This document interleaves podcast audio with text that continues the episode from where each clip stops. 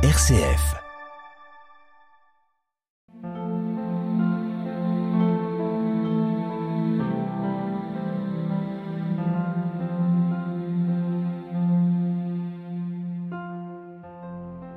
En ce temps-là, Jésus appela les douze.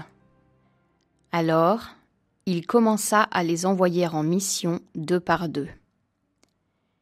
Il leur donnait autorité sur les esprits impurs. Il leur prescrivit de ne rien prendre pour la route, mais seulement un bâton. Pas de pain, pas de sac, pas de pièces de monnaie dans leur ceinture. Mettez des sandales, ne prenez pas de tunique de rechange. Il leur disait encore Quand vous avez trouvé l'hospitalité dans une maison, restez-y jusqu'à votre départ.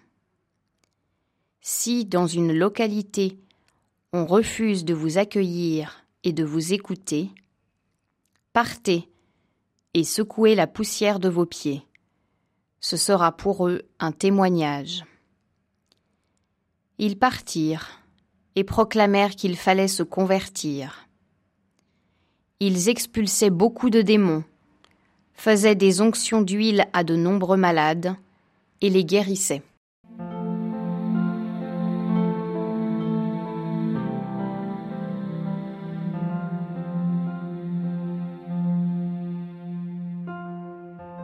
Envoyer les disciples deux par deux, seuls, ce ne serait pas mieux?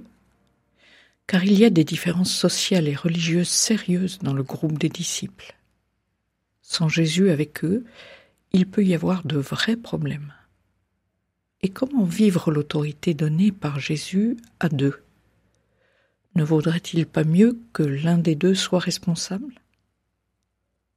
Mais ce n'est pas du tout la logique de Jésus, telle que ce texte en témoigne. En tout, les disciples sont démunis, dépendants radicalement. Dépendants de l'autre avec qui ils partent, dépendant ensemble de ceux et celles à qui ils vont s'adresser, jusque dans leurs besoins les plus élémentaires. Tiens, cela ne vous rappelle rien?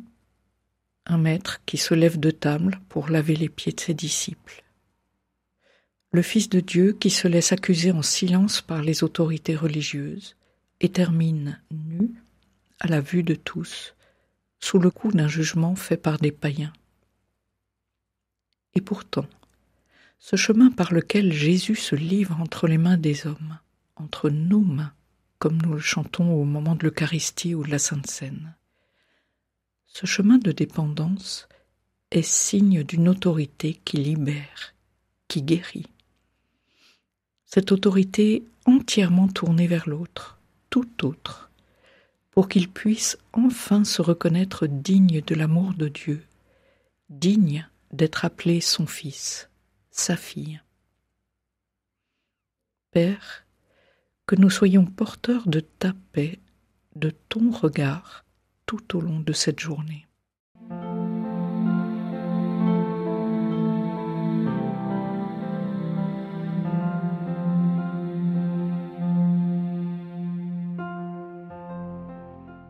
Notre Père, qui es aux cieux, que ton nom soit sanctifié, que ton règne vienne, que ta volonté soit faite sur la terre comme au ciel.